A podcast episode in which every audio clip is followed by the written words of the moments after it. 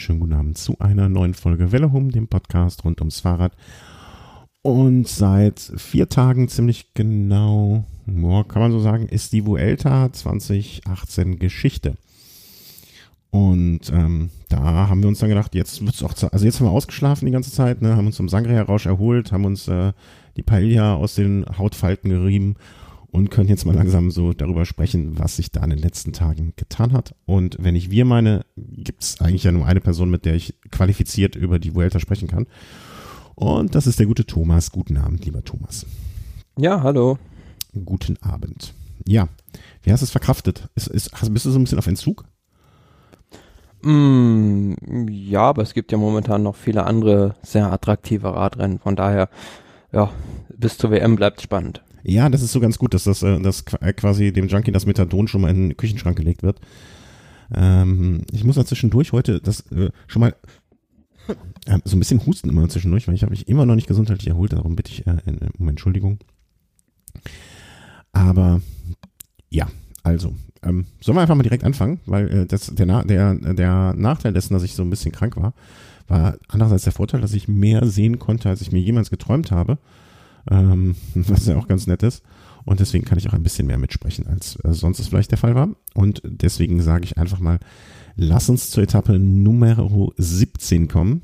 Mm, das war die Etappe von zum Balkon der Biscaya. Genau, zum Balkon der Biscaya. Auf Deutsch gesagt, der Balkon der Biscaya. Oder so ähnlich. Ähm, das war am 12. September, sprich ziemlich genau gestern vor einer Woche, also an dem Mittwoch. 154 ja. Kilometer. Zwischendurch immer mal wieder hier ein Hügelchen, da ein Hügelchen und ähm, war jetzt nicht der leichteste Tag. Und ähm, es war an diesem Tag auch wieder, wenn ich das, ich glaube, das habe ich auch gesehen. Mittwoch, eine Zusammenfassung.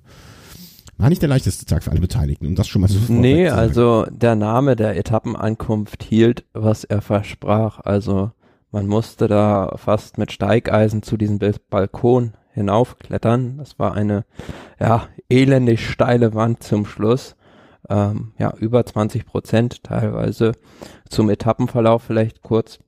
Es war eine große Ausreißergruppe weggefahren, ähm, die auch relativ weit, ne, so fünf, sechs Minuten, glaube ich, waren es, fahren gelassen wurde und die haben den Sieg unter sich ausgemacht, prominent besetzt, unter anderem mit Maika, Zakarin, Nibali, Demarki und auch Michael Woods mhm. und Dylan Toynes, die zum Schluss, ja, gegen Rafael Maika und David de la Cruz um den Etappensieg gekämpft haben. Stimmt, das war diese Etappe mit dem Nebel oben, ne? Wenn ich das richtig erinnere, wo, die, wo es wirklich sehr, sehr, sehr wie soll man, genau, was, ja. Und das war die, was da, nicht Geburtstag? Da so ein, um, hm? War es nicht der Geburtstag von Raphael Maika auch?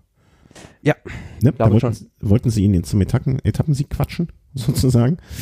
Ähm, und ich, ich dachte auch zwischendurch, ah, der fährt ganz clever, der macht das gut. Ähm, der La Cruz auch ganz gut, aber Woods war wirklich, äh, und ich hatte auch immer so den Eindruck, wenn da stand noch so 100 Meter oder 150 Meter oder 200 Meter, ich dachte, ja, jetzt ist ja nicht mehr weit.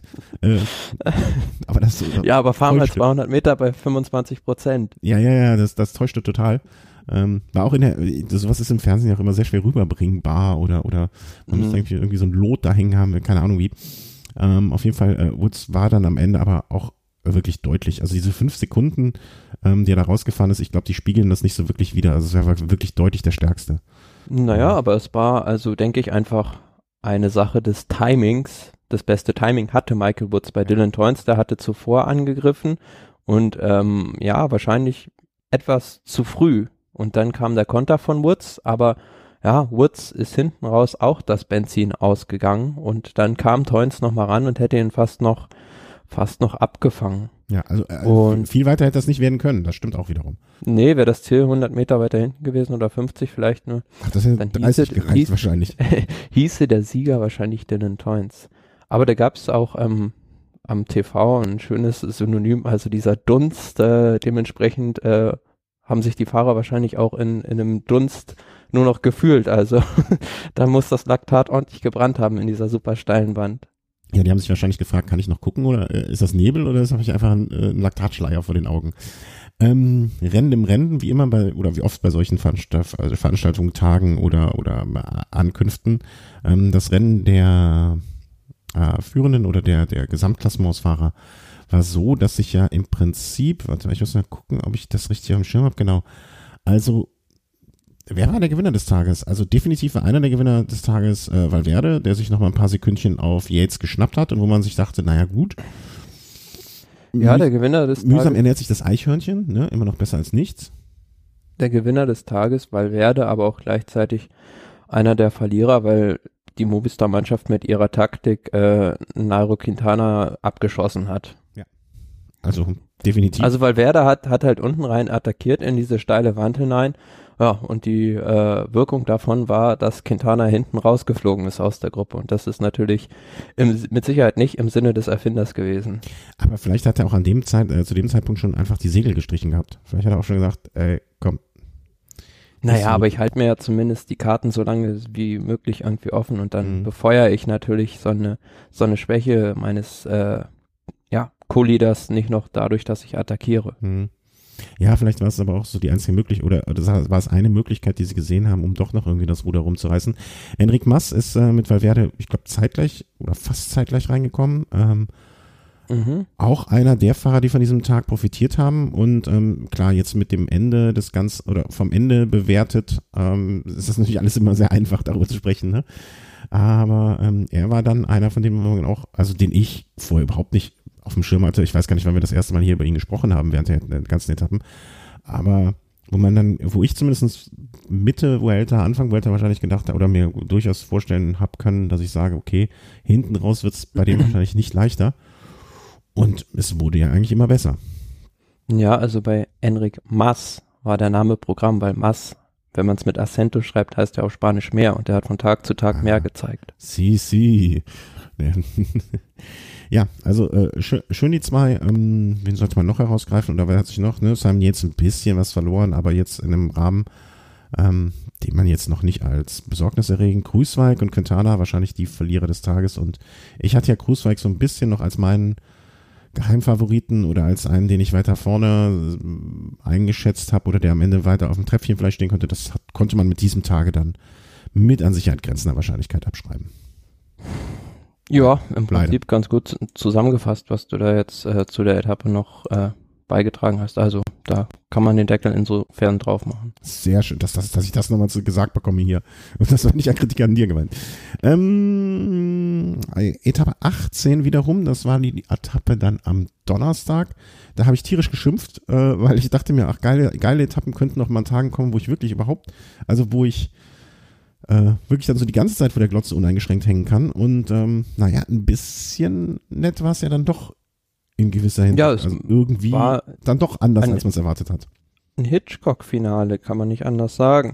Also es war eine Flachetappe eigentlich. Im Prinzip 186 Kilometer zwischen Echea de los Cab- Caballeros und Leida.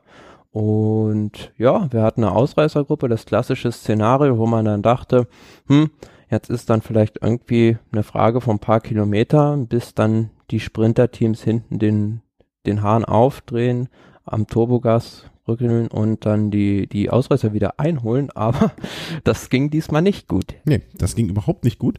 Und ähm, äh, aber auch da wieder, ne, ein paar Meter mehr. Ähm, ähm, und und, und ähm, das hätte anders ausgehen können. Ne? Ja, aber wann hatten wir das zuletzt mal, dass auf bei einer Grand Tour auf so einer klassischen Flachetappe sich die Sprinter verkalkuliert haben und dann so zwei Ausreißer durchkommen. Also den habe ich es an dem Tag wirklich gegönnt. Ja, also man, man ist ja immer, egal, egal wer die zwei sind da vorne, ne? Ähm, man ist ja immer für die irgendwo. Also, es sei denn, man mag es jetzt überhaupt nicht. Also wenn jetzt, keine Ahnung, Moscon und äh, Moscon und, nee, wie, doch, Moscon meine ich, ne? Der, äh, Mhm. wenn Moscon und äh, Contador ausgerissen wären, ist gut, da würde ich, das wäre jetzt so ein Beispiel, wo ich sagen würde, okay, da kann ich, ähm, das fällt, dem fällt dir, aber so, ja.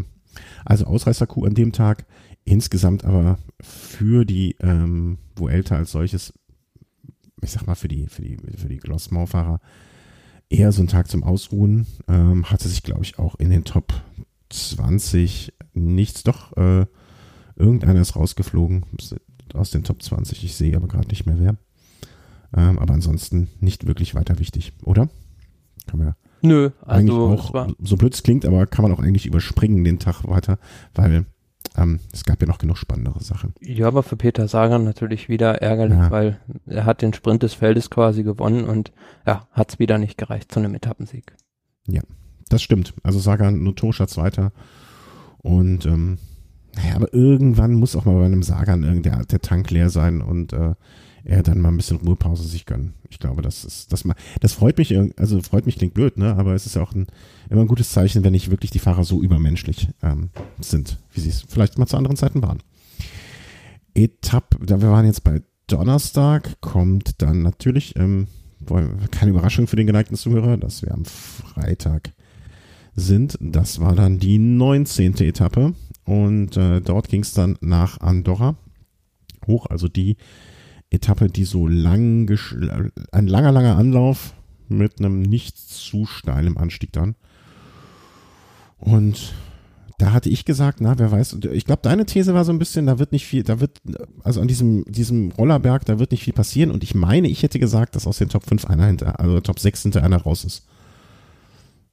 Ja, also es gab dann doch ganz schöne Abstände, aber natürlich auch bedingt dadurch, ähm, durch die Art und Weise, wie hart das Rennen zuvor ausgefahren wurde. Also wir haben gesehen, kurz ja, vor dem Anstieg ging es so zehn Kilometer ähm, fast hin und her, da gab es nämlich eine Windkante, also Movistar hat versucht, die anderen Favoriten da in eine Falle zu locken und Ah ja, ich hat erinnere. Wind Und da hatte ich dir noch eine Nachricht geschrieben, ne? Ich so, das kann Mhm. doch nicht sein, dass Yates jetzt über eine Windkante stolpert. Ähm, weil er bewegte sich hinten im Feld irgendwie und man wusste jetzt auch nicht, ich, man sah ihn auch kurz vorher, glaube ich, am, am, am Versorgungswagen, ne? Mhm. Das war fast, als wenn er da Getränke holen würde für alle. Ähm, Ja, aber ist eine taktische Möglichkeit und zeigt, dass die Movistar-Mannschaft aus den Fehlern der Vergangenheit gelernt hat. Also, ähm, wie hieß die Etappe noch? Saint-Amand-Montrand, wo Valverde damals diese 13 Minuten bei der Tour verloren hat. Das werden die, glaube ich, nie vergessen und dementsprechend sind die jetzt bei Windkanten immer sehr aufmerksam. mhm. Aber auch eine, natürlich eine Ansage von Yates, ne? Sich, sich durch sowas gar nicht erst aus der Ruhe bringen zu lassen und ganz entspannt zu bleiben. Und ähm, also ich hatte in dem Moment so ein bisschen ernsthaft wirklich so, das kann doch jetzt wohl nicht wahr sein, oder? Weil bis dahin dachte ich immer, naja, der Yates hat zumindest aus dem Giro sehr, sehr viel gelernt. Ähm, was ich äh, ihm hoch an, was heißt ich ihm hoch anrechne, also das, das freut sich selber mit dem Sieg mehr als genug. Aber ähm, das, das fand ich so eine Situation, habe ich ihm erstmal nicht verstanden. Ja, aber dann, wie du sagst, ne, es wurde richtig hart gefahren. Ähm, Mannschaftszeitfahren von Movies. Äh, hinten fielen sie alle langsam, aber sicher wie die Fliegen runter.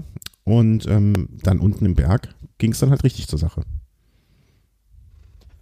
Ja, also ähm, die Favoriten haben sich da überhaupt nichts geschenkt, aber ja, nach einigen Angriffen hat dann Simon Yates den Spieß umgedreht, den Konter gesetzt und ähm, ja, fuhr eine kleine Gruppe dann raus, unter anderem mit ihm, Thibaut Pinot. Kreuzberg war am Anfang, glaube ich, auch noch dabei Mhm. und ja, der Rest der Favoriten hatte ziemlich zu kämpfen. Ja, also der von dir ja auch hochgeschätzte Miguel Angel Lopez ähm, war da, glaube ich, auch schon relativ früh weg. Uran war weg. Enric Maas für den jungen Fahrer war es auch ein bisschen viel an dem Tag. Also da wurde nochmal ordentlich irgendwie alles aus durcheinander gemischt. Ne? Ähm, ähm, Quintana spielte da ja, glaube ich, zu dem Teil, das war auch, glaube ich, so, war das da jetzt aber so eine ganz komische Nummer von Quintana und Valverde, wo man auch nicht so wirklich verstanden hat, wer fährt jetzt für wen irgendwie. Ne? War- Naja, Quintana hatte zwischendrin noch einen Defekt zu beheben. Ah, ja, das war's, okay. Aber ähm, das war alles irgendwie so ein bisschen äh, du durcheinander. Emanuel Buchmann erfreulich äh, ne, am Ende, ich werde es jetzt mal von hinten, ähm, trotzdem wieder so unter den Top 20. Ne? Also der hat sich ja auch die ganze Zeit irgendwie nie so richtig, richtig absetzen lassen, ähm, aber auch nicht so richtig weit vorne, wie er am Anfang war, aber trotzdem eine, eine schöne ähm, Vuelta gefahren am Ende. Ja, und den Tagessieg nehmen, war es der dritte Tagessieg, glaube ich, von Pinot? Oder der zweite. Der zweite? Nach den Lagos de Covadonga. Ja. Stimmt, genau, da war nichts mehr zwischen. Ähm, und am Ende des Tages. Also, aber auch, auch da kann man sehen, dass jetzt ein Fahrer wie Thibaut Pinot sich vielleicht jetzt eine andere Strategie zur Brust genommen hat und gesagt hat, hm, ich fahre jetzt da vielleicht bei der Vuelta mal anders als beim Giro nicht jeden Tag aufs Klassement, sondern such mir so zwei, drei Etappen vielleicht raus und schieß die dann lieber ab und werde dann siebter im Klassement, als dass ich dann vierter am Ende werde. Ja, und ähm, wie ich finde, auch eine Taktik, die für ihn ausgegangen ist. Also, ne, wer, wer spricht heute, ähm, oder wenn man den, die Vuelta von jetzt betrachtet, ne, wer spricht davon, dass äh, zu dem Zeitpunkt jetzt zumindest ein Keldermann Siebter war? Das ist wenig in Erinnerung im Vergleich zu den zwei Etappensiegen von Pinot.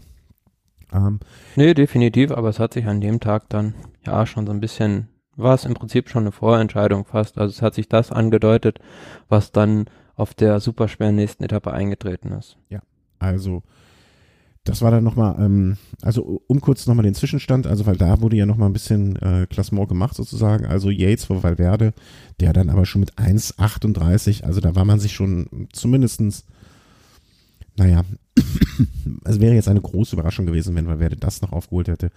Kruiswijk und Mars. Mars hätte ich vielleicht noch irgendwie so eine ganz verrückte Nummer zugetraut, irgendwie, weil man den vielleicht auch nicht richtig, na, ernst nehmen musste man ihn schon auf Platz 4, aber Entschuldigung, ähm, aber nichtsdestotrotz, da war eigentlich schon, also da hätte Yates schon vieles verkehrt machen müssen, damit da noch was passiert. Und was wir noch gar nicht besprochen haben, in diesen letzten Tagen, was auch so eine Taktik von ähm, Mitchelton Scott war, war sein Bruder viel mehr an seiner Seite als die Tage davor. Ne? Den hat man also in der ganzen Vuelta oder große weite Zeit. Ja, der war in den ersten beiden Wochen kaum zu sehen mhm. und in der dritten Woche war im Prinzip der wichtigste Mann für Simon Yates und hat ihm da mehr oder minder so ein bisschen den Vuelta-Sieg gerettet. Hm. Ah, ob gerettet, das finde ich jetzt, das finde ich ein bisschen zu dramatisch ausgedrückt. Oh ja, überleg mal, am nächsten Tag kommen wir auch gleich drauf zu sprechen, wenn dann äh, Yates alleine ist und äh, vorne Lopez rausfährt, dann wird's kritisch. Ja, aber er hat 23 Sekunden verloren und äh, Lopez hat danach noch Warte, ich schau mal. Er war jetzt Dritter am Ende mit 204, also er hätte noch anderthalb Minuten verlieren können, ne? Das, okay, ist machbar, ohne Frage, ne? Brauchen wir gar nicht zu diskutieren. Aber nichtsdestotrotz, ähm, ich glaube, Yates hätte alleine auch noch den einen oder anderen Fall im Köcher gehabt. Äh, aber klar, so ein Mann und vor allen Dingen dann noch äh, Bruder und ähm, kennen sich ewig und kommen aus der Gegend und alles. Das war schon nochmal ein Ass, was die da gezogen haben, was kein anderes Team mehr in dieser Form im Ärmel hatte. Der einzige kleine Makel ist ja, also für mich zumindest bei diesem Vuelta-Sieg von Simon Yates, dass sie jetzt hoffentlich mal lernen und diese potthässlichen Zeitverhelme verbieten. ich, ich, ich störe nicht die, die, die Zeitverhelme mehr. Also ich weiß, dass du da einen persönliches, äh, persönlichen Hass drauf hast. Ich weiß nicht, woran das begründet ist. Ich glaube, du bist, hattest irgendwann einen Albtraum, wo du so einen Helm auf hattest.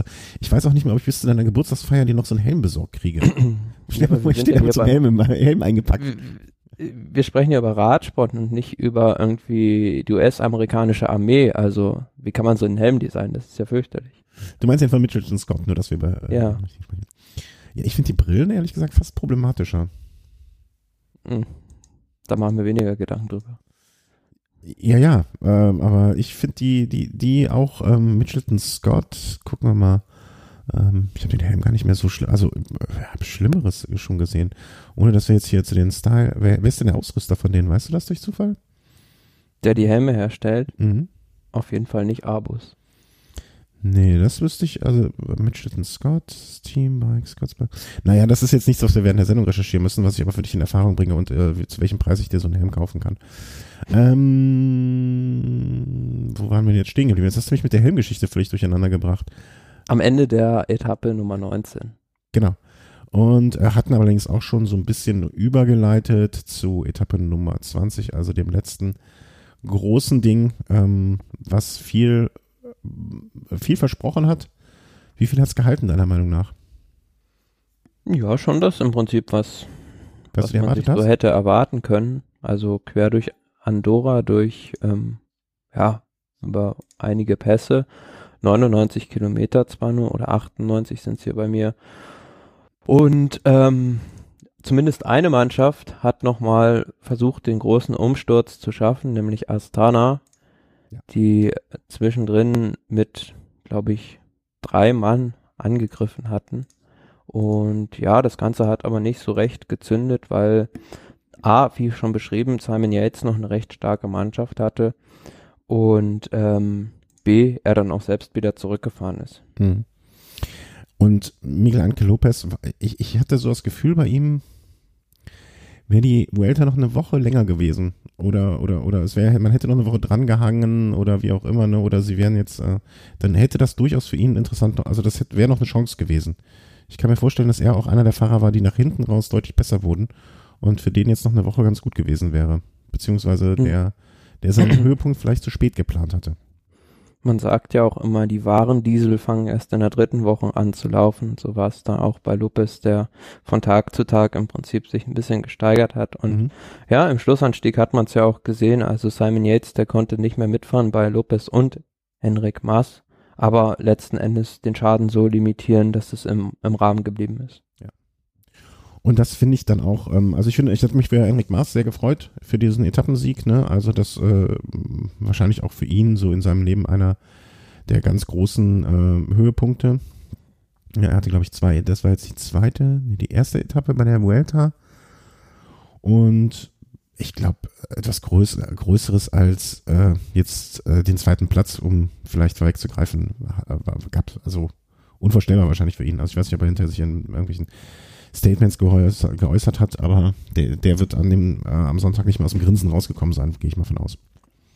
Ja, da sind wir gespannt, ob er da in die Fußstapfen von Rodriguez, Valverde und Contador treten kann. Also ist jetzt im Prinzip durch diesen zweiten Platz die spanische Rundfahrten Fahrer Hoffnung Nummer eins und ich habe glaube ich gelesen, es ist jetzt irgendwie das jüngste Vuelta-Podium generell seit äh, 1973 oder so. Ui, also man merkt schon, dass da jetzt ein Generationswechsel in Sachen Rundfahrern immer weiter voranschreitet. Also die alte Garde, sagen wir jetzt mal in Anführungsschlusszeichen, äh, Valverde, Nibali, Froome, deren Zeit läuft jetzt so langsam ab und hinten raus drücken halt die Jungspunde so nach. Mhm.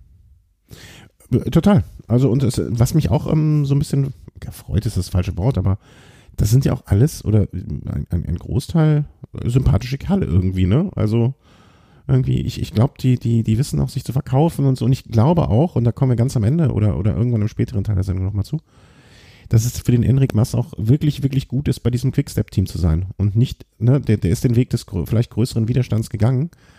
Ähm, und äh, ja, bekommt da vielleicht auch die, die etwas größere Aufmerksamkeit, als wenn er jetzt der fünfte Mann bei Movistar wäre. Mm, ja, das definitiv. Also hast du in einer Mannschaft wie Quickstep Floors als Rundfahrer mehr Freiheiten als jetzt beim Team Movistar, die ja im Prinzip zu jeder der drei Grand Tours, die im Jahr stattfinden, immer einen hinschicken, der im Prinzip in die Top 5 fahren kann. Das meine ich doch nicht mal so. Da habe ich mich, ähm, ich habe da auch diese Woche mich mit jemandem drüber unterhalten, der, der mich auf diesen Gedanken gebracht hat erst. Und zwar geht es darum mehr so, guck mal, Jascha Sütterlin. Mhm. Der wird doch bei einer, wenn jetzt ein deutsches Kamerateam da ist, äh, im, bei der Vuelta zum Beispiel, ne? Und dann kommt dann Jascha Sütterlin dabei, wird der doch eher mal interviewt ähm, als wenn er mit der gleichen Leistung jetzt bei einem Team Sunweb oder einem Team ähm, äh, keine Ahnung, Alpecin fahren würde oder sonst was. Der ist, ist einfach etwas Besonderes. Der hat einen besonderen Status sowohl als in dem spanischen Team, also für die Spanier, als auch für die Deutschen so im Sinne von Aufmerksamkeitslenkung. Also ne? du, du, meinst so ein bunter Hund, der mehr Aufmerksamkeit bekommt? Ja, ein bunter Hund äh, beschreibt es nicht in dieser Art und Weise, wie ich es meine, aber du hast verstanden, was ich sagen will. Genau, ne? also äh, habe mich damit jemand unterhalten, der meinte auch, ja, man hätte vielleicht zu Team A gehen können, aber Team B, ne, ist man vielleicht der einzige Deutsche, ist ein bisschen anders, ne? das ist ja auch das Prinzip, was ja lang genug Jens Vogt am, oder am Anfang seiner Karriere Jens Vogt gemacht hat. Ne? Und ich glaube, dass, äh, dass das für diesen Enric Maas noch so ein bisschen außerhalb des Fokus, dass das gar nicht so schlecht ist. Ja, aber ich denke auch bei der nächsten Grand Tour jetzt, also wenn er da starten darf, dann kriegt er schon ein bisschen mehr Druck auch durch die nationale Berichterstattung in Spanien. Hm, äh, klar, absolut, ne? Aber nichtsdestotrotz, ich glaube, wenn der jetzt in, in Belgien wird jeder, der im Quickstep-Trikot durch die Gegend fährt, natürlich beachtet wie ein, wie ein, äh, wie ein bunter Hund, aber ich glaube so, ne, der kann wahrscheinlich in Belgien noch eher mal in den Supermarkt einkaufen gehen, ähm, als es, er es jetzt in Katalonien könnte oder so, wenn er da leben würde. Also ich finde das, äh, ich glaube, das ist eine ganz gute Sache für ihn. Ja, aber ich glaube nicht, dass der in Belgien wohnt. Nee, ja, hast ja recht, aber du, du weißt, was ich meine. Also, ja, hast ja recht. Klar, logisch, würde er jetzt, ja, also, ja, nehmen wir mal an, er wohnt für dich ist ja gut, schneide ich raus, nehmen wir mal, so, nehmen wir mal an, er, er wohnt jetzt irgendwo in Spanien, ja. aber dann fährt er mit einem Quickstep-Trikot durch die Gegend, dann wird er ja trotzdem nicht so Ja, erkannt, hast ja recht, ist gut, seh's ein. War nicht mein klügster Punkt. Aber nein, der Punkt war richtig, aber das, was jetzt am Ende, die, die Schleife, die ich da noch gemacht habe, war nicht die klügste. Ja, darauf, wo du hinaus wolltest. Naja, also, ja. Also ich finde es gut. Also ich finde gut. Ähm, also Enric Mas Zweiter, wo sind wir jetzt? Äh, wir, sind, wir, sind irgendwo abgebogen und ich finde den Weg zurück nicht mehr. Äh, Miguel Angel Lopez, äh, also Zweiter bei der Etappe, Yates konnte noch mal den Rückstand eindämmen und dann Pinot, Uran, Keldermann, Grüßweig, so ist das an dem Tag ausgekommen. Nee, Etappe ja, und äh, hm? ja. einer, der völlig eingebrochen ist, ist Alejandro Valverde gewesen. Ja. Der hat sein, sozusagen sein persönliches Waterloo an dem Tag erlebt. Entschuldigung, ich habe gerade ein Getränk angesetzt. Ja, das mit den drei Minütchen, das hätte er sich anders vorgestellt, das gebe ich zu. Und dass er ähm, von Quintana da sozusagen noch eskortiert werden kann, das hat er sich auch anders vorgestellt. Aber auch da wieder sage ich, ne, der Mann ist 38. Wie viele Renntage hatte der diese Saison? Mich freut eher, dass, dass es zu so, einem, zu so einer Situation kommt. Und ähm, der hatte 76 Renntage. Ich gucke mal gerade, ähm, was zum Beispiel, um jetzt einen anderen Fahrer von da oben, nehmen wir mal Erik Maas, der hatte mit seinen paar, paar Jahren weniger, ups, 67, also auch recht viele. naja, mhm. vielleicht letztes Beispiel, aber ähm, Valverde fährt seit so vielen Jahren irgendwie da oben auf hohem Niveau und ich finde es eher beruhigend. Klar, aber ähm, generell die Movistar-Mannschaft, ja, muss sich vielleicht mal mit ihrer Strategie hinterfragen. Also sind jetzt wieder bei einer Grand Tour als, ja, finde ich schon die großen Verlierer rausgegangen, weil am Ende springt im Einzel-Individuell-Klassement halt nur Platz 5 und für Valverde und Platz 8 für Quintana heraus. Also da hat man sich mit Sicherheit intern auch andere Ziele vor der Rundfahrt gesteckt. Ja, klar. Aber äh, wann haben wir das letzte Mal nicht diesen Satz nach einer Grand Tour gefallen lassen? Mal so rumgefragt. Das ist klar, ja. Auf der anderen Seite. Hey, die haben die Mannschaftswertung. Hey, alles easy. Ja, fairerweise sagen, dass sie die mit 45 Minuten Vorsprung gewonnen haben. Hey, dann lassen wir die, wie heißt die, wie heißt der äh, spanische Sekt? Cave? Glaube ich. Welchen meinst du? Ja, ist nicht Sekt, also der Oberbegriff Sekt ist ja, glaube ich, Kabel, weiß ich nicht genau. Lass uns die sechs Wochen knallen lassen. Die Mannschaftswertung, hey, alles gut. Naja. Ich meine, anders gesagt, ne, Team Bora Hans Grohe war auf Platz drei bei der Mannschaftswertung. Hey! Also, naja. Wie wichtig diese Wertung ist. Ähm, ähm, aber ich glaube, weil Werder hat ja dann doch noch das, äh, komm, wie heißt das, das Kombinationstrikot gewonnen. Und ähm, ja, dann kann man auch nicht, nichts Böses sagen. Also ähm, ich, ich finde, er hat uns, er hat die, die Vuelta bereichert. Ähm, anders gefahren wäre manchmal vielleicht äh, ins, insgesamt, ja, vielleicht wäre es anders ausgegangen, wenn sich, äh, wenn man sich vorher eher auf ihn eingeschossen hätte. Aber hey, also ich glaube, Valverde muss sich für diesen, diese Platzierung sicherlich nicht bei der Vuelta schämen.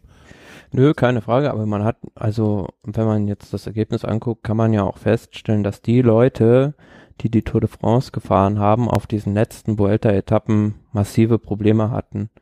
Also wenn ich sehe beispielsweise, ähm, ja, ein Mann wie Rigoberto Uran ist da noch der beste von denjenigen, die jetzt die Tour gefahren haben, aber ein Mann wie Steven Kreuzbeck, der hat auch große Probleme bekommen, Quintana Probleme, Valverde Probleme. Also ähm, Mas Lopez, Yates und Pinot sind ja relativ frisch zur Welt da gekommen, die haben ja nur den Giro gefahren. Mhm. Und das wertet meiner Ansicht nach nochmal so ein bisschen die Leistung auch von, von äh, von einem Flum zum Beispiel bei, bei der Tour, ne? Also man sieht so eine Duplizität irgendwie, ne? Also wer zwei, zwei Grand Touren fährt, muss damit rechnen, bei der zweiten am Ende der, der, äh, der ganzen Geschichte langsam aber sicher einzugehen. Das, was ja. ich auch gar nicht schlimm finde, ne? Also wie gesagt, ne, ich bin, ich bin, habe immer dann eher so den Gedanken, gut so, weil ähm, das steigert für mich immer noch so gedanklich die Möglichkeit, dass das alles doch legaler zugeht, als ich es mir eigentlich äh, innerlich denke. Ja. Äh, zur Vollständigkeit halber müssen wir natürlich noch äh, den zweiten Platz von äh, Peter Sagan auf der letzten Etappe bekannt geben. Da ähm, hat es auch nochmal geschafft, äh, reinzuhalten, aber nicht ganz reinzuhalten. Ne? Also Viviani, ähm, der die Saison seines Lebens führt, muss man einfach mal sagen, ähm, hat da nochmal abgeräumt und äh, ja, der wird sich wahrscheinlich nur ärgern, dass dieses Jahr keine Sprint-WM gibt. Also keine WM mit einer Sprintankunft, ne? Da wäre er wahrscheinlich der Gesetzte. Na, dieser Sprint auf der letzten Etappe in Madrid, also der war im Prinzip für Elia Viviani schien der schon verloren, weil ja durch die letzte Kurve zu weit hinten durchgefahren ist und dann im Prinzip schon zu weit hinten war, aber irgendwie hat es die Quickstep-Mannschaft wieder geschafft, alle anderen an der Nase herumzuführen, vorne das Tempo rauszunehmen, sodass Viviani mit einem enormen Drive von hinten vorbeifahren konnte und die Etappe gewonnen hat. Mit Viviani, mit Mass ist, also bis jetzt kommt man, glaube ich, nicht darum da umhin, einfach Quickstep als das Team dieser Saison bisher zu sehen. Nö, und ja, auch definitiv schlimm. auch bei, bei dieser Vuelta jetzt ähm, waren sie eigentlich auch, glaube ich, fast wieder die erfolgreichste Mannschaft von den Etappensiegen her. Und ja, so kann es weitergehen. Ja. Aber eine Sache, die also bemerkenswert ist, Aber Moment, aber Hauptsache die Movies haben die Mannschaftswertung. ja, eine Sache. Eine bemerkenswerte Szene noch auf dieser Etappe, auf dieser Schlussetappe nach Madrid. Ähm, da sieht man auch wieder, dass Radsport eine völkerverständigende Sportart ist, weil Igor Anton hat nämlich an diesem Tag sein letztes Radrennen als Profi bestritten und der durfte ähm, ja vor dem Feld herausfahren und sich von den spanischen Fans als Baske in Madrid feiern lassen. Ja, das stimmt. Das, äh, Im letzten Jahr war das doch auch, war es Contador wahrscheinlich, ne? Also, Genau, der kilometerlang vom Feld rumgefahren ist. ah, schöne Geste und ähm, das,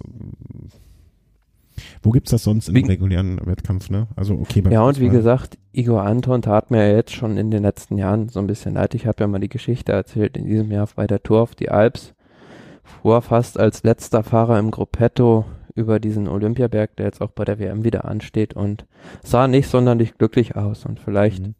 ist jetzt ganz gut, dass dann seine Karriere auch so langsam zu einem Ende kommt. Ja, das sind dann so Sachen, wo man sich denkt, ach komm, hättest du mal vielleicht ein Jahr früher aufgehört. Wäre wär vielleicht auch nicht ganz die falsche Entscheidung gewesen. Aber nun ja, wenn er, wenn er Freude hat oder es zu Hause so schlimm ist, dann, dann macht man das halt so. Ähm, Ja, und am Ende dran, Entschuldigung, aber ja, Rebellin, mhm. der auch noch ist, ist, fährt Davide Rebellin, wo wir gerade bei alten Fahrern sind, fährt Davide Rebellin eigentlich auch immer noch? ja, ich glaube schon, ne? Also Also, der hatte zumindest jetzt dieses Jahr noch einen Vertrag, glaube ich. Der muss auch ein schlimmes, obwohl, hatten wir da nicht mal drüber gesprochen und dann habe ich irgendwie in der Recherche kurz nach der Sendung 47 fährt er bei Sova Knuja ever. Unfassbar. Hm. Ähm, wir hatten beim letzten Mal, glaube ich, sogar drüber gespottet, hat, ist bei der, jetzt irgendwo die Mountain Classification zweiter Platz geworden und zweiter im Gesamtklassement der Tour Internationale de la Villa Oran. Da hatten wir noch drüber gesprochen und haben noch uns lustig gemacht, wie schlimm er es wahrscheinlich zu Hause hat, was für ein Besen. Und dann habe ich kurz danach irgendwo gelesen, dass er sich hat scheiden lassen. Auch schlimm. Naja, der Arme. Ähm, 47 Jahre und immer noch als Radprofi unterwegs. Unfassbar. Ähm, Ja. ja. um die Wertung jetzt noch zu komplementieren. Ähm, am Ende das Gesamtklassement gewonnen von Simon Yates vor Enric Mas 1,46, 204 vor Miguel Angel Lopez und ja, für Steven Großberg hat es dann wieder nicht so ganz fürs, fürs Podium gereicht und dann die Punktewertung hat sich, wie wir es schon vermutet hatten, Valverde gesichert und Peter Sagan wurde dann noch durchgereicht. Mhm. Ja, beziehungsweise vor der Etappe war, glaube ich, nur Vierter, aber hat es dann auf der letzten Etappe noch auf Platz zwei geschafft, aber es hat halt nicht gereicht, um das, um das Ding am Ende zu gewinnen. Die Bergwertung, ähm, ja, Thomas de Gent hat die ja irgendwann dann überwonnen und hat übernommen und hat es dann endlich mal geschafft, die auch bei der Vuelta zu gewinnen, vor Bauke Mollema und ja, die von dir viel angesprochene Teamwertung schon vom Movistar gewonnen und ja, Das war. war's im Prinzip. Und vielleicht so als Gesamtfazit. Also, das, also ich fand, ich muss sagen, ich würde sagen, schön. Schön, spannend, ähm, irgendwie nichts Böses im Sinne von ähm, keine, keine, schlimmen Stürze, ähm, keine Doping, bisher aufgeklärten Dopingfälle, ähm, keine Unsportlichkeiten in irgendeiner Form. Also eigentlich eine rundrum schöne Veranstaltung. Ja, also die Spanien-Rundfahrt diesem Jahr wieder sehr gelungen, finde ich, und ähm, erfrischend da jetzt mal andere Gesichter auch an der Spitze des Gesamtklassements zu sehen, als wir das jetzt nur bei der Tour oder bei der Vuelta hatten. Mhm. Ja, also äh, beim Giro meinst du, oder? Beim Tour und der Giro. Äh, ja, beim, Ja. beim Tour Ähm, und beim Und ähm, äh, auch schön finde ich, dass, äh, also wieder, ich wiederhole mich an dieser Stelle, dass Simon Yates offensichtlich gelernt hat, ne, aus, aus, aus den Fehlern und das, äh, das finde ich auch immer schön, wenn Leute dann so, und das dann auch noch so schnell umsetzen. Ähm, Hut ab und wie ich finde, ein würdiger ähm, Sieger bei der Geschichte. Ähm, ja, also, aber alles da, aber es war wirklich für mich, finde ich, alles dabei. Und äh, deswegen freue ich mich jetzt schon darauf, ähm, die Fahrer, so ein, so ein Maß, so ein Grüßweig, auch die Yates-Brüder im kommenden Jahr. Ich bin gespannt, ob die Yates-Brüder so ein bisschen was werden können wie die Schlecks ähm, in den kommenden Jahren. Mm, ja, aber ich glaube, dafür ist jetzt Adam in diesem Jahr zu sehr abgefallen. Also ich hielt den eigentlich immer für den talentierteren der beiden, aber der ist scheinbar in seiner Entwicklung, also ist die Progressionskurve eher rückläufig. Oh, rückläufig. Jetzt ist der Thomas kurz weg. Hm. Jetzt bist du wieder da. Du warst kurz weg. Ähm, du sagtest, glaube ich, dass Adam Yates in seiner Kurve eher rückläufig wäre, deiner Meinung nach. Ja, also bei Adam Yates ist die Progressionskurve eher rückläufig und bei Simon jetzt, die ist explodiert in diesem Jahr. Ja, der ist ja, wer ist der Ältere von den beiden? Vielleicht nicht der andere noch nach. Zwillinge. Ähm, nee, aber ja, würde ich jetzt aber trotzdem noch nicht so hochhängen. Die sind beide 26, also dass, dass der eine vielleicht da mal, aus welchen Gründen auch immer das schlechtere Jahr als der andere hat, da würde ich jetzt noch nicht zu viel rein interpretieren. Klar, für alles, was du sagst, jetzt hat es, äh, kannst du mehr als genug gute Begründungen liefern und äh, Fakten auf den Tisch legen. Ich sag dann aber auch, lass uns mal abwarten, ne? Vielleicht sind die auch so, dass er Simon jetzt sagt, so, pass mal auf, dieses Jahr habe ich richtig abgeräumt. Ähm, einmal ziemlich lange vorne gestanden in der Grand Tour, aber nicht, nicht, nicht äh, abgeschlossen. Eine Grand Tour ab. Im nächsten Jahr machen wir das mit dir. Aber darf man ja auch dann gespannt sein, ob die dann vielleicht im nächsten Jahr auch bei der Tour auflaufen und dann vielleicht mal jemand sind, der da auch die Sky-Mannschaft ähm, in die Zange nehmen kann. Hm, genau. Die müssen ja nur noch ein, zwei gute Helfer mit dabei haben. Dann ist das ja auch im Prinzip äh, ein, ein, ein, ein Quartett äh, an guten Fahrern. Bin ich sehr gespannt. Ähm, das, äh, wie, da, wie das da weiter gehen wird und wie sich das entwickelt. Also vielen Dank nach Spanien für dieses tolle Rennen und diese Grand Tour. Ähm, mehr davon im kommenden Jahr. Einfach mal gesagt. Machen wir jetzt weiter mit den, ich nenne es jetzt einfach mal, den, den, den kleinen Rennen zwischendurch. Also was sich da sonst noch so abspielt zwischendrin. Und da haben wir jetzt als erstes auf dem Tableau der Giro della Toscana.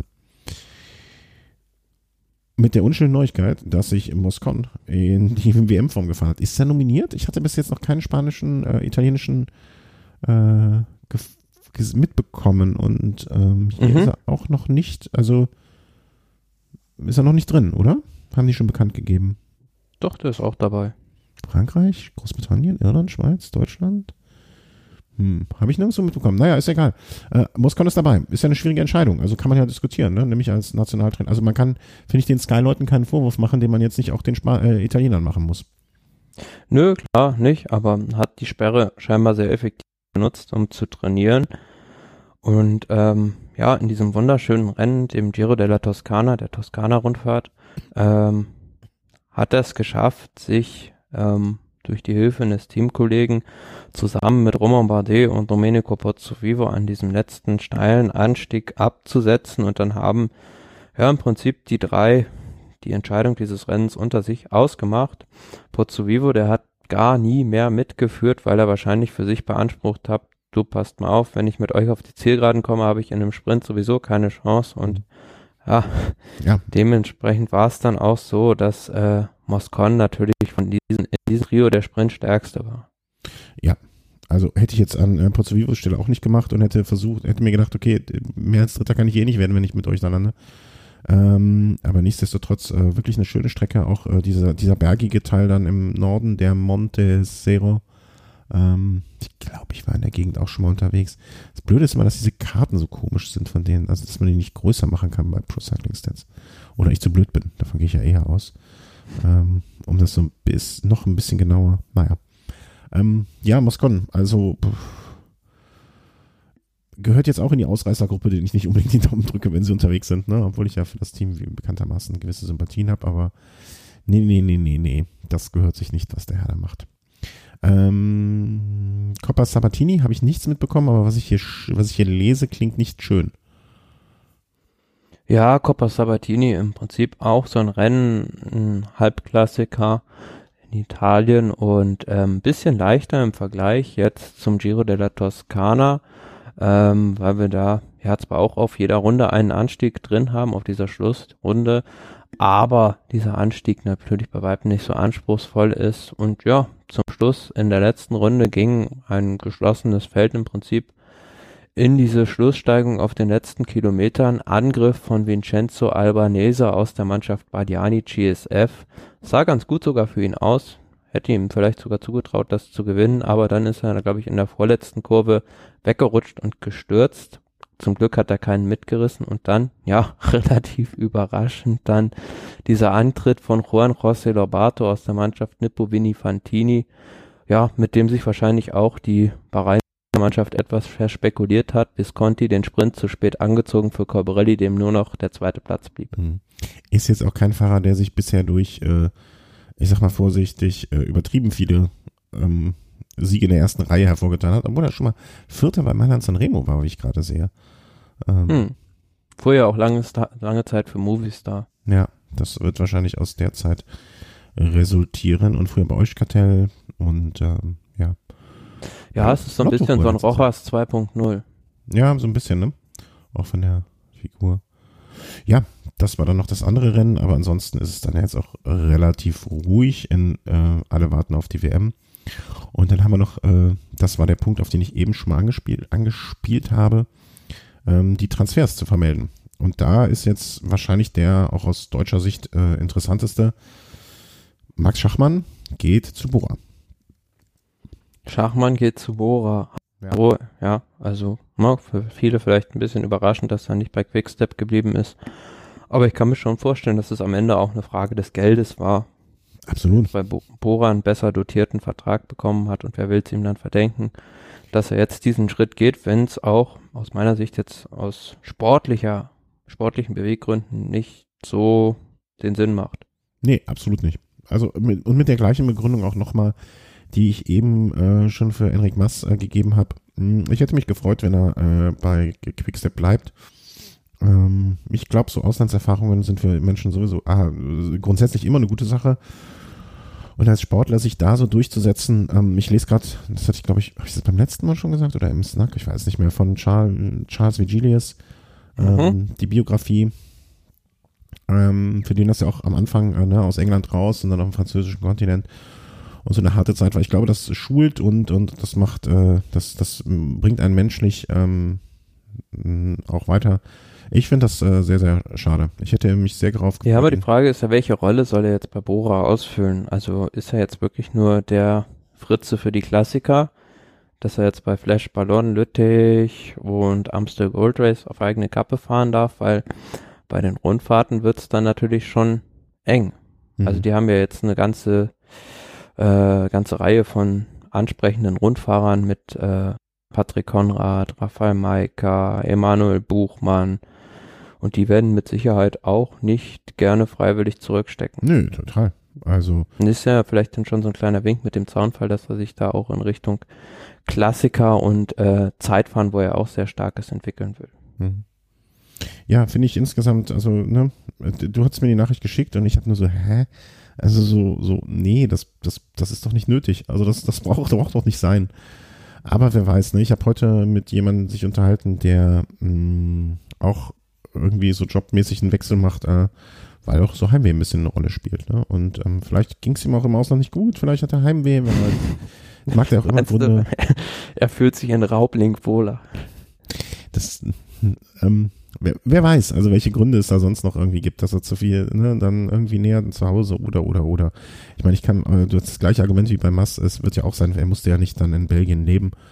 Ähm, aber man, man, man steckt ja nicht immer in jeder Entscheidung hundertprozentig und kennt alle Gründe. Ne, Wäre übrigens schön, wenn dann die Fahrer wirklich in Raubling wohnen würden, dann würde man die vielleicht ja auch mal sehen. Ich weiß nicht. Ich weiß nicht, ob ich das den Fahrern zumuten wollen würde. Hm, nee, also Radsport ist ja eher eine, eine Reisesport und von daher spielt es ja keine große Rolle, wo du letzten Endes domiziliert bist. Ja, ja, ja. Nee, das glaube ich auch. Und ähm, naja, also ich, ich finde, ja, aber beispielsweise fällt mir gerade noch ein, gab es ja mal dieses äh, sehr gute Beispiel von Tom Boden, der lange Zeit in Monaco gewohnt hat, was ihm gar nicht gut getan hat und mhm. dann zurück nach Belgien gezogen ist und dann wieder an alte Zeiten anknüpfen konnte. Also das kann auch eine Rolle spielen, schon klar. Ja, aber ist ja nicht so, dass Schachmann jetzt da irgendwie äh, sich nicht sich nicht verbessert hätte oder irgendwie jeden Tag da ähm, ähm, ähm, ähm schlimm unterwegs gewesen wäre, weißt du? also Ich, ich nee, glaube, klar, das sieht ja jetzt da nicht jeden Abend um die Häuser. Ich wollte gerade sagen, ne, also Koks Boden mit dem, äh, mit, mit, mit dem braven Schachmann zu, in einen Topf zu, setz, Topf zu setzen und anzuzünden, ist jetzt auch eine harte Nummer irgendwo. Aber ähm, ja, also äh, Bohnen aus der Zeit ist vielleicht auch nochmal ein besonderer Fall gewesen. Also, da gibt's auch noch diese eine Geschichte, dass auf einmal ein anderer Fahrer, Bohnen hat ein Rennen gewonnen und auf einmal hatte der andere Fahrer den Porsche vom Bohnen oder so. Also ganz komische Nummer. ähm, naja, wollen, wir, wollen wir nicht aber, na? Naja, also die Entwicklung bei ihm ist ja mit, äh, bislang sehr, sehr gut bei Maximilian Schachmann. Und da bleibt es jetzt abzuwarten, wie die Bohrer-Leute ihn da in, ins Team integrieren. Ja, und ähm, welche Aufgaben er kriegt. Und er müsste ja meiner Meinung nach auch mittlerweile schon, wie soll man das sagen, ähm, um seinen Marktwert kennen, um seinen Marktwert wissen und äh, dementsprechend sich da auch nicht zu günstig verkaufen oder zu, zu, zu, äh, wie sagt man, unter Wert zu verkaufen. Ne? Also das finde ich ja auch Hm. sehr, sehr schlimm. Ne, aber bei Bora haben wir ja jetzt auch oft diese Saison darüber gesprochen, wie die Ausrichtung des Teams ist. Also, dass es jetzt, na, nicht mehr so die deutsche Ausrichtung ist. Aber sie haben jetzt mit Buchmann, Ackermann und Schachmann die, Drei äh, Männer. die drei Männer, die drei talentiertesten Männer eigentlich im deutschen Radsport unter ihren Fittichen. Und ähm, da ist jetzt dann doch scheinbar die, die Kurve eine etwas andere. Ja, einerseits, andererseits muss ich aber auch sagen, ne, äh, das bedeutet ja auch so ein bisschen, also ein bisschen Druck steht da, würde ich jetzt als Teammanager oder als derjenige, der da verantwortlich ist, auch empfinden, ne? Weil ich, ich, ich hole mir jetzt nicht hier die drei Tenöre ins Boot und singe kein Lied. Nee, aber ähm, ja gut, also ich denke für Emanuel Buchmann ist diese Vuelta beispielsweise jetzt auch nicht so gelaufen, wie sich das, das Team vorgestellt hätte und ähm, kann mir schon vorstellen, dass der beispielsweise in der nächsten Saison dann auch noch den nächsten Schritt macht und Pascal Ackermann, wenn der weiter so durchstartet, ja, dann steht man da vor einer schwierigen Entscheidung, ob man den jetzt vielleicht sogar mit zur Tour nimmt. Mhm. Ja. Aber wie gesagt, ne, alles Lux wenn sich das so entwickeln sollte, wie du es jetzt auch so ein bisschen angedeutet hast, sind das wirklich Luxusprobleme, ne? Weil ähm, ähm, ähm, dann, dann läuft dann ja gut bei uns oder für uns, äh, so rum gesagt. Also ich könnte es mir schlimmer vorstellen. Worauf ich mich jetzt schon freue, wenn äh, auf die neuen Bohrer-Werbung, wenn dann Maximilian Schachmann irgendwie am Kochtopf steht. Ähm, mir ist jede Werbung, also ich freue mich über jede Werbung, wenn ich dafür nicht Marcel Kittel seine Leute Fight for Your Hair anfeuern sehen muss. Dann ist alles gut. Wenn ich das noch einmal sehe, also ich, ich, ich, ich wollte, ich, ich, ich wollte, ich war kurz davor, ich glaube, mein Nachbar unten, ich, ich habe das letztens gesehen, er hat, glaube ich, ein Luftgewehr. Ich wollte kurzzeitig mein T-Mobile-Trikot von 2012 anziehen, bei meinem Nachbar das Luftgewehr holen und damit auf den Fernseher schießen. In guter alter Ulle-Manier. Wenn ich noch einmal Marcel Kittel äh, Fight for Your Hair äh, sagen höre, dann hätte ich mir nichts mehr garantieren können. So, gut. Ich weiß nicht, ob ich den Thomas jetzt damit aus der Leitung geschmissen habe oder ob der aus. aus Nee, so schlimm ist es nicht, aber es ist ja, äh, ja, es obliegt ja auch der, der, es obliegt ja in deren Pflichten, dass sie dann auch sowas machen müssen. Also Peter Sagan muss das ja auch machen. Ja, ja. Ähm, aber das ist mir egal. Also weißt du, die, die, die, das ist Teil deren Job, ne? Das ist, das gehört zum Spiel. Also das ist ja dann auch in Ordnung. Hauptsache, ich sehe nicht mehr Marcel Kittel, Fight Your Hair. Das kann ich nicht mehr. Das, das, das bringe ich. ich Dann denk- soll er lieber für, lieber für Canyon Werbung machen. Ja, denk doch an die Kinder. Denk doch an die Kinder, die das sehen. Die möchten auch eine Zukunft haben. Nun ja, nun denn, wer war denn dann noch so, den man ähm, transferiert hat, wie man so schön sagt? Da ja, die zwei promi- prominentesten wechseln noch. Äh, Larry Warbes, der bei dieser ja, Konkursmasse im Prinzip von Aqua Blue Sport jetzt unterwegs war, wird der erste US-amerikanische Fahrer im Team Agi Desert werden und ähm, zeigt auch ein Stückchen weiter, dass sich dieses Team immer mehr internationalisiert, nachdem man jetzt zum Beispiel Fahrer wie Oliver Nasen hat, aber normalerweise ist es ja so, dass diese französischen Teams eher ja, in sich geschlossen bleiben im französischen Sprachkreis, was ja auch Sinn macht, aber da hat man jetzt erstmals einen US-amerikanischen Fahrer geholt. Habe ich ehrlich gesagt so noch keine Meinung zu. Also freut mich für ihn persönlich jetzt, ne? Und äh, Agir Dessert wird auch mit Sicherheit glücklich sein, ähm, aber das äh, ist bei mir jetzt unter ferner, ferner Liefen sozusagen verbucht. Ähm, weiterhin noch als letzten Transfer, den wir dann haben, Chikone zu Track. Ähm, und Sosa doch nicht. War das nicht unsere Zivi-Meldung? Hm? War das nicht Sosa zu ähm, ähm, ähm, Track? War das nicht unsere? Nee, das war die andere Meldung, wo wir gedacht haben. Doch, nee, war nicht Sosa, wo wir gesagt haben, da haben sie sich in Zivi eingehandelt, die Track-Leute? Ja, klar, aber die haben es ja auch schon offiziell bekannt gegeben, aber scheinbar hat der noch keinen Vertrag bei denen unterschrieben und jetzt ist es wohl so, dass ähm, der Berater gewechselt hat des Fahrers und der offenbar jetzt versucht, den Fahrer bei Sky unterzubringen. Oh nee, äh, also dass es, dass es jetzt noch so Fußball, wie im Fußball so Berater gibt, die da hier oder da noch ihr, ihr, ihr, ihre Meinung dazu abgeben müssen, das wird äh, Ja, aber überleg, du musst ja auch überlegen, als Berater, wenn der natürlich einen höher dotierten Vertrag jetzt bei Sky unterschreiben würde, würde ja für dich am Ende auch mehr Geld rumspringen. Äh, total. Aber ähm, ich erinnere mich an einen Berater von einem Fahrer, den ich mal kennengelernt habe, oder was heißt kennengelernt, auf der Straße begegnet sind, äh, der mit seinem roten Ferrari HHWS, jeder, der, jeder, der jetzt weiß, über wen ich spreche, ist ein alter Radsportfan. Ähm, die Qualifikation dieses Beraters äh, kam nicht unbedingt da zu, zustande, dass er äh, sehr viel Ahnung von der Materie hatte, ne? sondern eher, dass er äh, ein guter Autoverkäufer war. Also ich, ich, ich finde diese Berater, ja, gibt es wahrscheinlich äh, viele gute, aber da, da tummeln sich halt auch manche Gestalten, die man echt eigentlich sonst im Milieu eher vermuten würde. Ne? Deswegen, hm. ich weiß nicht, ob die Berater, also ne, der Berater ist natürlich sich selbst der Nächste. Und das ist ja auch richtig so. Also, ne, also das ist sein Job.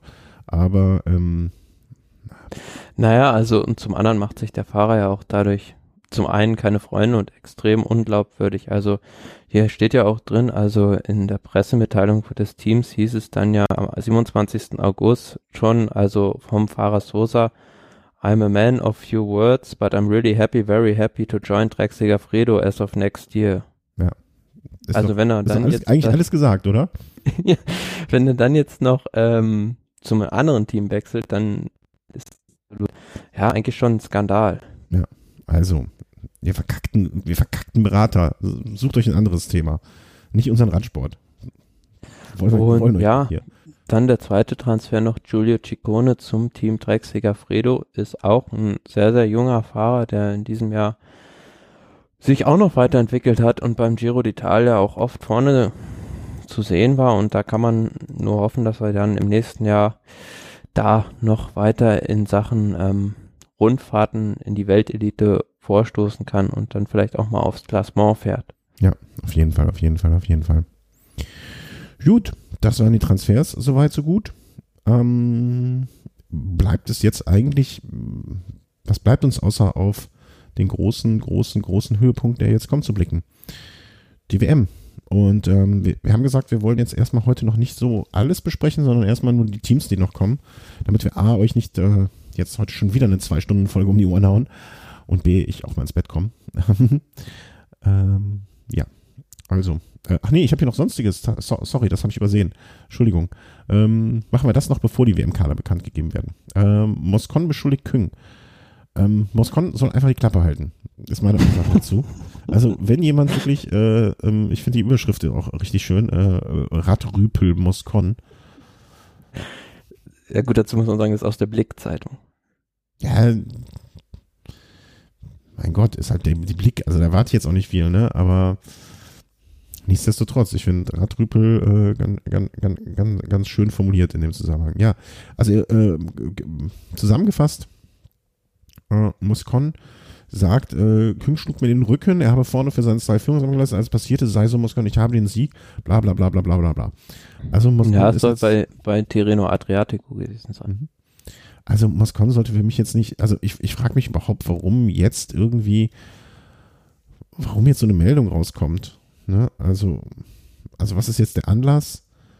Ähm, und, und also ich finde der, äh, die, die, äh, die, die, die Rückmeldung dazu, mir ist zu blöd, mich auf ein solches Niveau herunterzulassen, das ist eigentlich die einzige Antwort, ähm, die man auf sowas geben kann. Also finde ich ganz gut von dem äh, Schweizer ja, und also Stefan Küng ist ja auch eher jemand, der ein, äh, wie ich ihn einschätze, besonderer Mensch ist. Also ist ja jetzt nicht gerade der, der Entertainer im Feld. Das stimmt wohl. Nicht der Entertainer-Fan.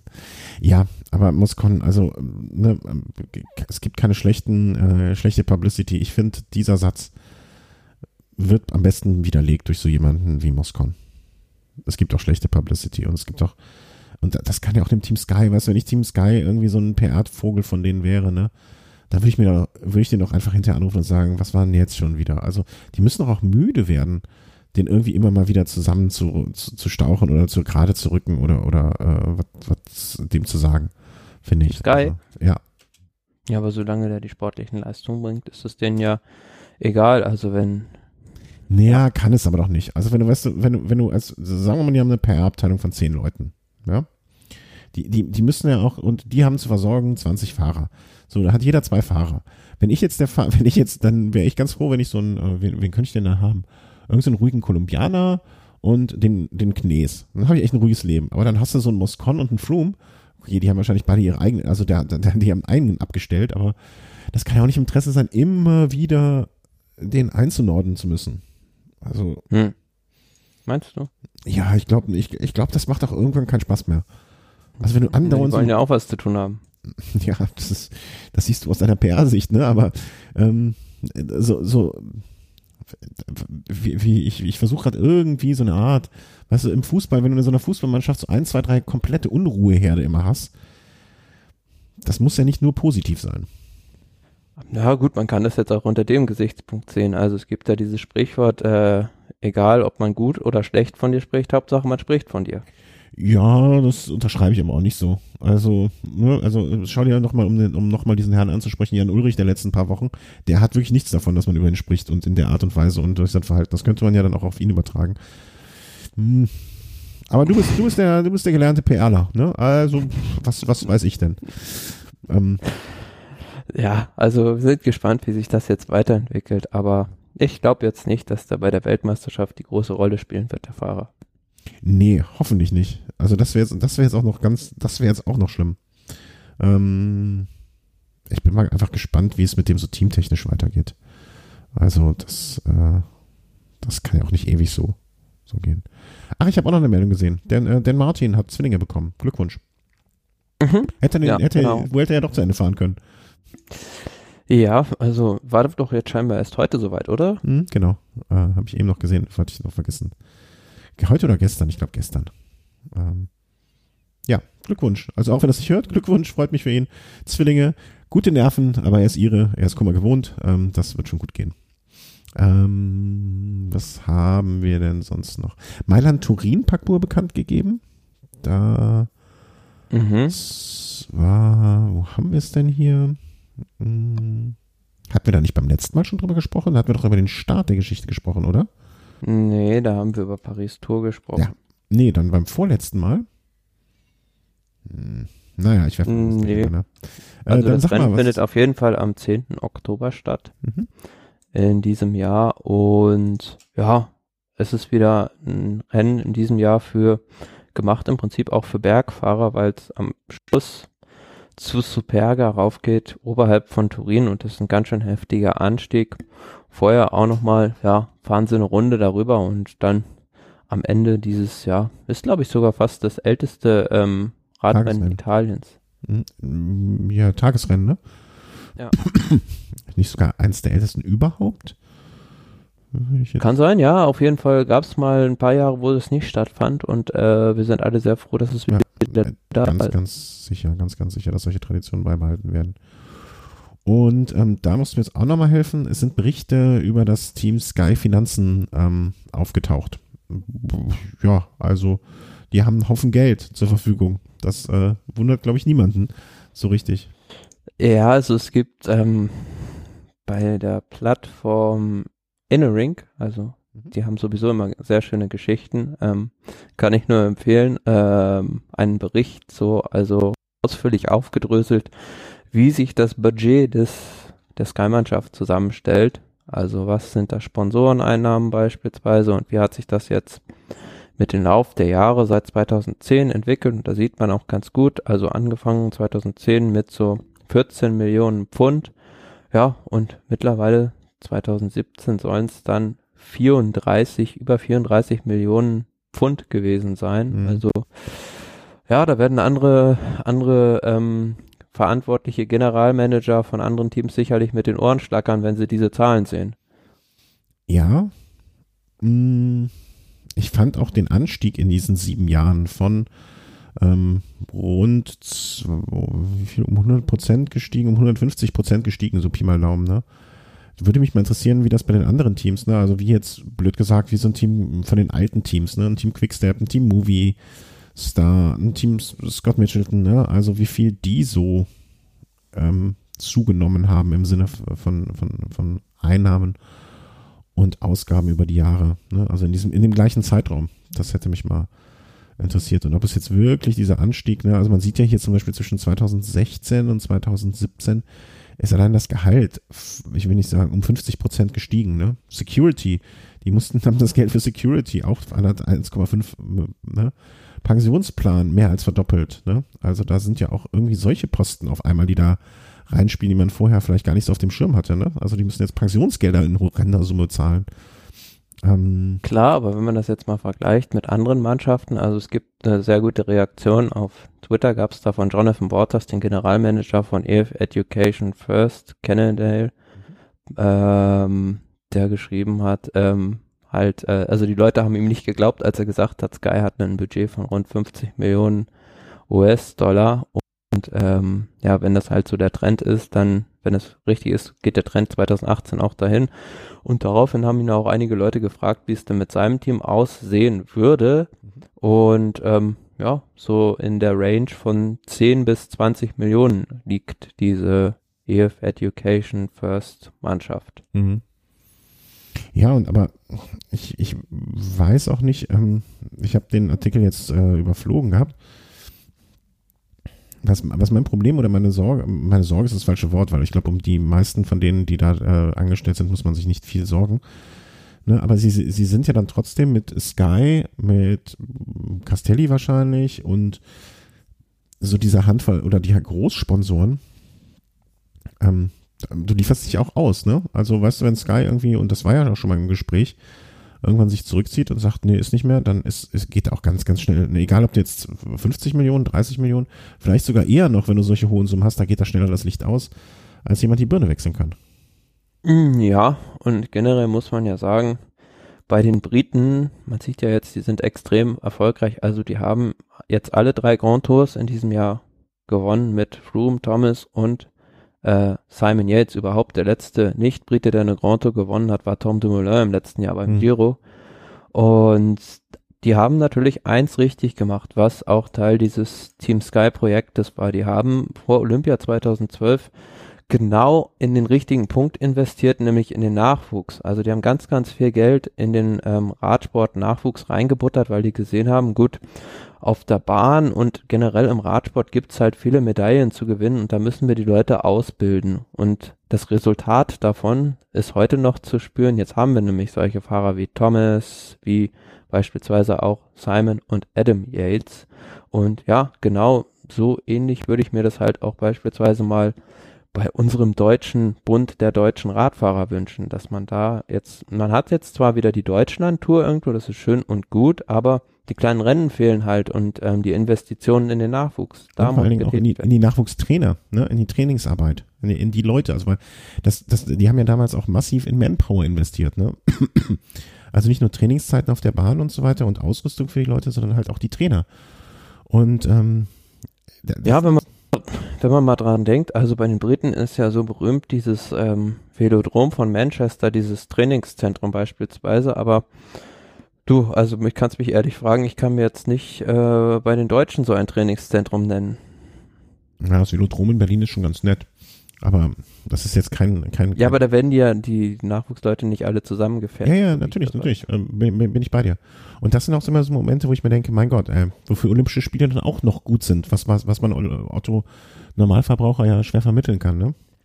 Klar. Ja, das war auch dadurch bedingt, dass London das dann damals 2012 hatte, zwar, aber ähm, ja gut, jetzt Deutschland hat es erstmal nicht, aber generell kann man sich natürlich, also wenn man da ein paar logische Gedanken zusammenführt als Sportverband, dann ist es natürlich auf absehbare Zeit auch möglich, Erfolg zu haben. Dann sind aber auch so ein Buchmanns, Schachmanns und wer war der dritte Mann? Buchmann, Schachmann, Ackermann. Ackermann, ne? Äh, die drei Tenöre sind dann aber auch eher so ein bisschen das ein Zufall, ich will nicht sagen Zufallsprodukt, aber der, der das Produkt ähm, äh, von wenigen Engagierten, ne, anstatt von professioneller ähm, Förderung. Ne? Das ist ja das Schlimme. Sozusagen, ja. Die letztens der deutsche Meister, der hat doch jetzt, äh, wie war das nochmal? Der hat doch jetzt auch sein Trikot an den Nagel gehangen. Ähm, vom letzten Jahr oder vorletzten Jahr, der irgendwie kein, bei keinem großen Team eigentlich war. Ne? Kein Sponsor, keine Förderung, zack, aus und vorbei. Ja, aber andererseits, dann denke ich mir auch immer, da muss ich mir auch an meine eigene Nase fassen. Ne? Ich bin auch in keinem Verein und engagiere mich da und arbeite damit. Ne? Also dann, das, das, da muss sich jeder auch von euch Hörern ne? Ähm, so ein bisschen mal überlegen, hm, wie, wo kann man da vielleicht auch mitwirken? Naja, aber es hängt ja nicht an den kleinen Vereinen, sondern eher am Ganzen und Großen, am Deutschen Radsportbund beziehungsweise am Olympischen Verband. Also ja, am klar. DOSB. Ja, ja, total. Also ne, der, der, der Kopf stinkt vom Fisch, äh, äh, umgekehrt. Aber ähm, nichtsdestotrotz, man könnte ja selber auch was machen. Ne? Das, das, den, den Schuh ziehe ich mir mal dann oft genug an. Aber ich habe ja jetzt eine, Tochter und ähm, für die ist ja die feste äh, Vorgabe, dass die in äh, bei den Olympischen Spielen in Deutschland jedenfalls mit dabei ist. So. Egal in welcher Sportart. Gut, danke. Keine, keine, keine als Zustimmung. Ah, unterschreiben wir so. Ja, unterschreiben, sehr gut, sehr gut, sehr gut. Apropos unterschreiben wir so, äh, sind mittlerweile auch unterschrieben. Ähm, die einzelnen äh, Kader ähm, für die WM. Und äh, ja, da können wir jetzt auch noch mal ein bisschen, ein bisschen durchforsten, ne? wer, wer sich da so, wer sich da am übernächsten Wochenende doch noch nichts äh, vornehmen sollte. Mhm. Ähm, beziehungsweise die Füße noch nicht hochlegen kann im Vergleich zu anderen. Und zwar gehen wir mal der Reihe nach einfach durch, äh, wie wir es notiert haben. Ähm, Italien. Nibali. Aber Italien ist es bislang noch der vorläufige WM-Kader, also einen endgültig selektionierten gibt es da noch nicht. Mhm. Also habe ich zumindest noch keinen gesehen. Da haben wir Nibali, Moscon, Aro, Pelizzotti, Pozzovivo, Caruso, De Marchi, Brambilla, Cataldo, Formulo und Visconti. Niemand von denen wird eine Rolle spielen. Ja, kann ich mir auch gut vorstellen, weil ähm, ja, zum einen die, also die 1A-Karte Nibali, gut, der hat es jetzt nicht geschafft, rechtzeitig in Form zu kommen, sagt halt auch, er ist höchstens bei 90 Prozent bei dieser WM. Muss man sich natürlich taktisch irgendwas überlegen, vielleicht ähm, sich mit anderen verbünden und schon vorher, bevor die ganz großen Favoriten gehen, da versuchen eine taktische Situation herbeizuführen, woraus man Kapital schlagen könnte, aber ansonsten Moscon jetzt auch, der zwar super stark war jetzt bei diesen Klassikern, aber ich sehe ihn auf diesem eigentlich für Bergfahrer gemachten Parcours nicht überhaupt ganz nicht. vorne mit dabei. Nein, überhaupt nicht. Der wird, ich, ich sehe den noch nicht mal mehr, also wenn es, also der steigt früher aus, viel früher, also ähm, da sehe ich, der, der, der sieht kein Land an dem Tag. Der könnte auch genauso gut irgendwie, keine Ahnung, Eis essen gehen oder so. Also ich, keine Rolle, Punkt aus, fertig. Entschuldigung, wenn ich das so sagen darf. Die Italiener, es tut mir leid, ich hätte mich gefreut für die Nibali und Aru, die beiden Hand in Hand äh, im übertragenen Sinne des Wortes bei dieser WM äh, in Topform. Das wäre wirklich, wirklich eine sehr große Bereicherung des Rennens gewesen. Und das tut mir echt leid, dass das nicht der Fall ist.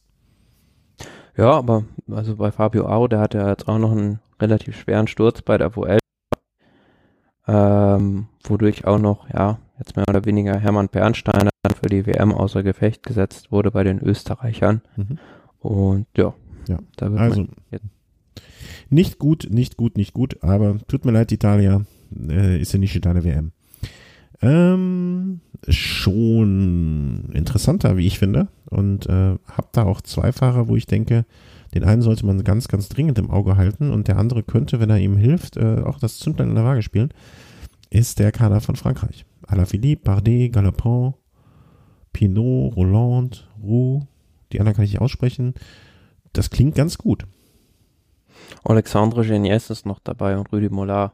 Ja, die konnte ich nicht äh, Ja, also für mich eigentlich das stärkste Team, weil du nicht nur starke Helfer hast, sondern auch drei Fahrer, die das Rennen gewinnen können. Also für mich der große Favorit auf den Titel, Julian Alaphilippe, habe ich heute von zwei Personen unabhängig voneinander auch gehört, ja.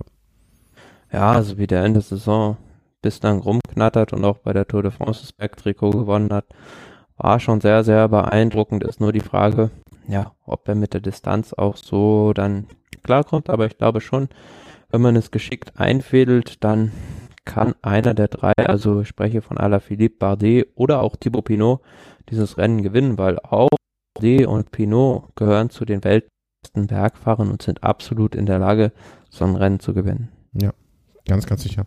Also ich glaube auch, Alaphilippe äh, ist ein Fahrer, den man äh, unter, unterstreichen und um, einkreisen sollte äh, für den übernächsten Sonntag. Und ähm, Franzosen ja auch oft genug eine eingeschweißte Truppe, die sich unterstützen und so weiter und so fort. Alaphilippe wird einer sein, der zu schlagen ist. Ähm, Großbritannien.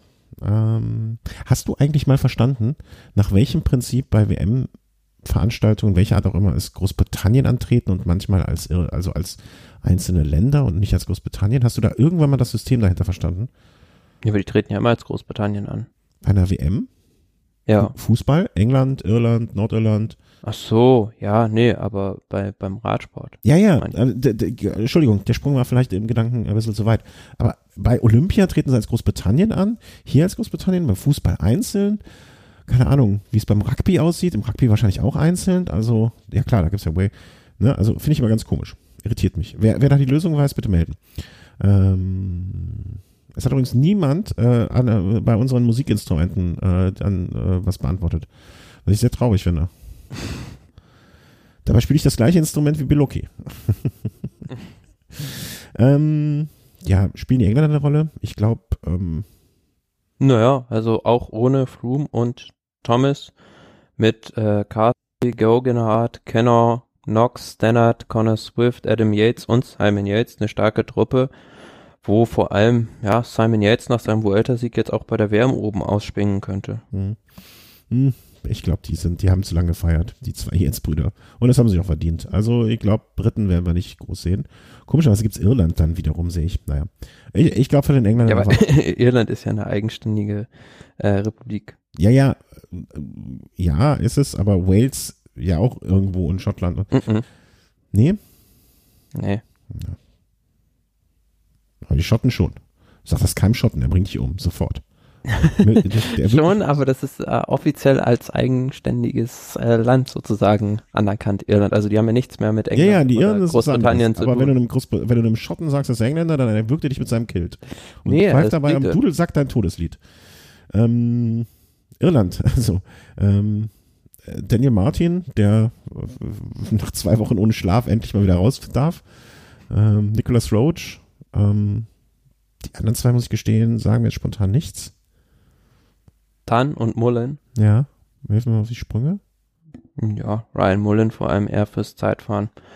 Ja, und der dann ist auch eher als Helfer einzuordnen und äh, Daniel Martin, gut, wenn du nur vier Mann am Start hast, musst du musst du halt sowieso sehen, ähm, welche Rolle du welche Rolle du einnimmst. Aber Martin, wenn der Hochform hat, mit Sicherheit auch ein heißer Kandidat auf eine Medaille.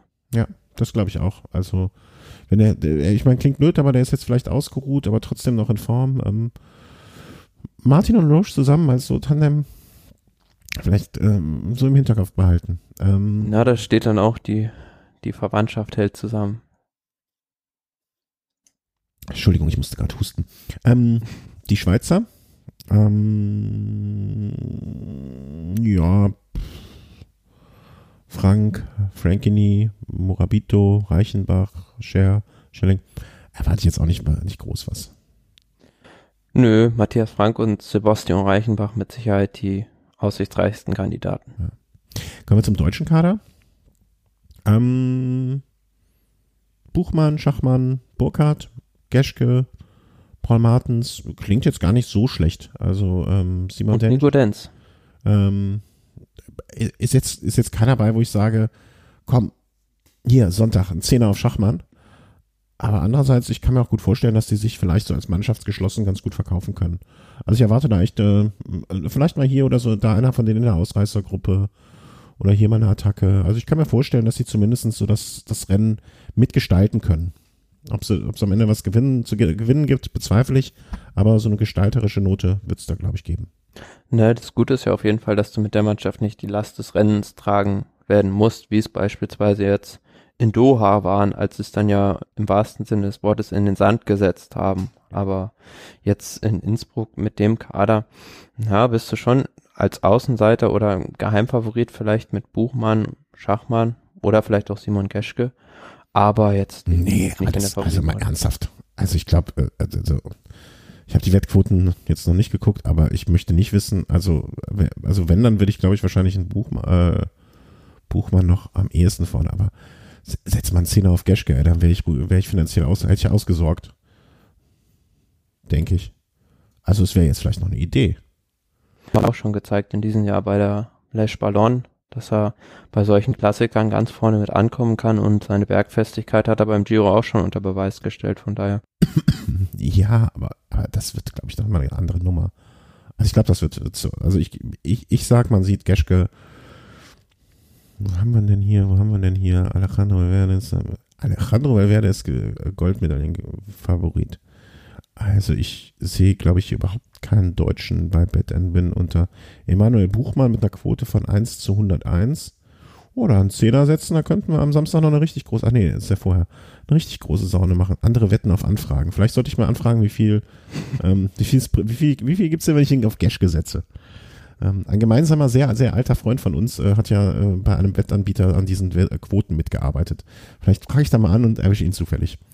Ähm, nee, also bei aller Liebe, Simon, von Barträger zu Barträger, das wird nix. Aber pff, nicht schlimm. Äh, was ist denn mit dem Zeitfahren von Toni Martin? Also im Zeitfahren sehe ich dann auch eher Maximilian Schachmann stärker als Toni Martin, weil der jetzt erst sich so langsam wieder im Formaufbau nach seiner Wirbelverletzung bei der Tour de France befindet und der Parcours auch so gar nicht für Toni Martin gemacht ist. Warum, ähm, blöde Frage, aber warum nehmen Sie ihn überhaupt mit? Hm, Ja gut, als äh, mehrmaliger Zeitfahrweltmeister. Ja, aber nicht in Form, verletzt und, und, ne. Die soll man- Frage ist ja, wen nimmst du sonst mit? Ja, aber den Platz könnte man doch jetzt auch einem jungen Mann ähm, ähm, äh, für Straßenrennen, das ging da doch, oder? Rein von der, Ja, du hast ja nur zwei Plätze im Zeitfahren, die musst du besetzen.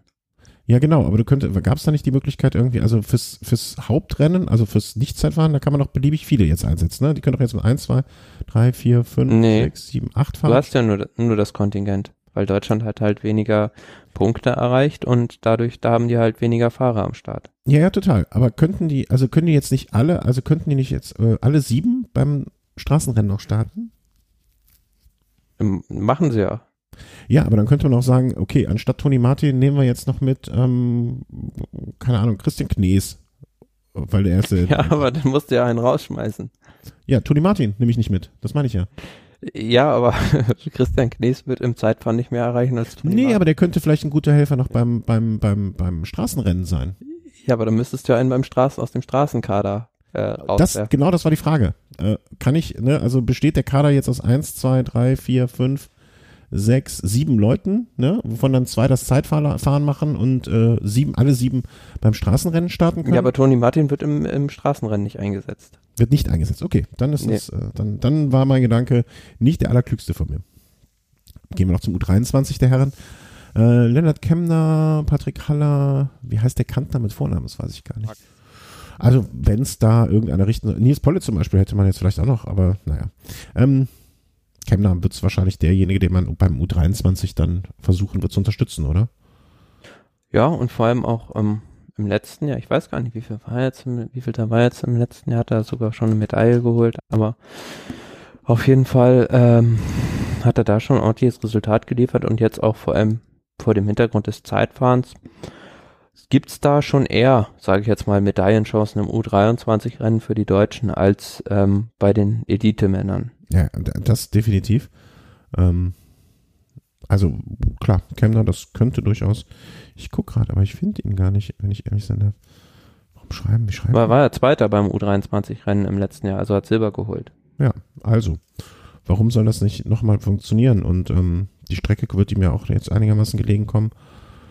Könnte interessant werden, das U23-Rennen. Das ist, glaube ich, äh, wenn ich es richtig sehe, ist das am gleichen Tag wie das Damenrennen? Ich glaube, das ist immer freitags das Ja. äh, U23-Rennen der Männer. Also von da auch auf jeden Fall mal reinschauen. Ähm, das könnte auch aus deutscher Sicht insbesondere interessant werden. Ja, und äh, wir werden mal schauen, ob wir vielleicht so zwischendurch, wenn die erst, also zu Damen könnte man jetzt auch mindestens genauso viel sagen. Aber es, ist einfach nicht äh, äh, unser, unser Fachgebiet und da äh, ich, ich noch viel weniger als äh, Thomas und Chris und deswegen ähm, belassen wir das äh, denen, die es besser können. Also die Regine wird, kann ich mir gut vorstellen, Regines Radsalon, da was zu den Damenrennen machen und ähm, da möchte ich mich gar nicht involvieren, weil ähm, das, wenn jemand das so gut macht wie die, dann brauchen wir da uns, da kann man einfach an sie verweisen. Ne? Ich, ich gehe auch morgens zum Bäcker und hol Brötchen und back nicht selber. Ähm, obwohl ich die Damenrennen äh, eigentlich mindestens genauso interessant, also ne, das, die stehen ja den Herrenrennen nichts nach. Also außer, dass es nicht so lange dauert und das ist ja auch manchmal ganz gut, eigentlich so.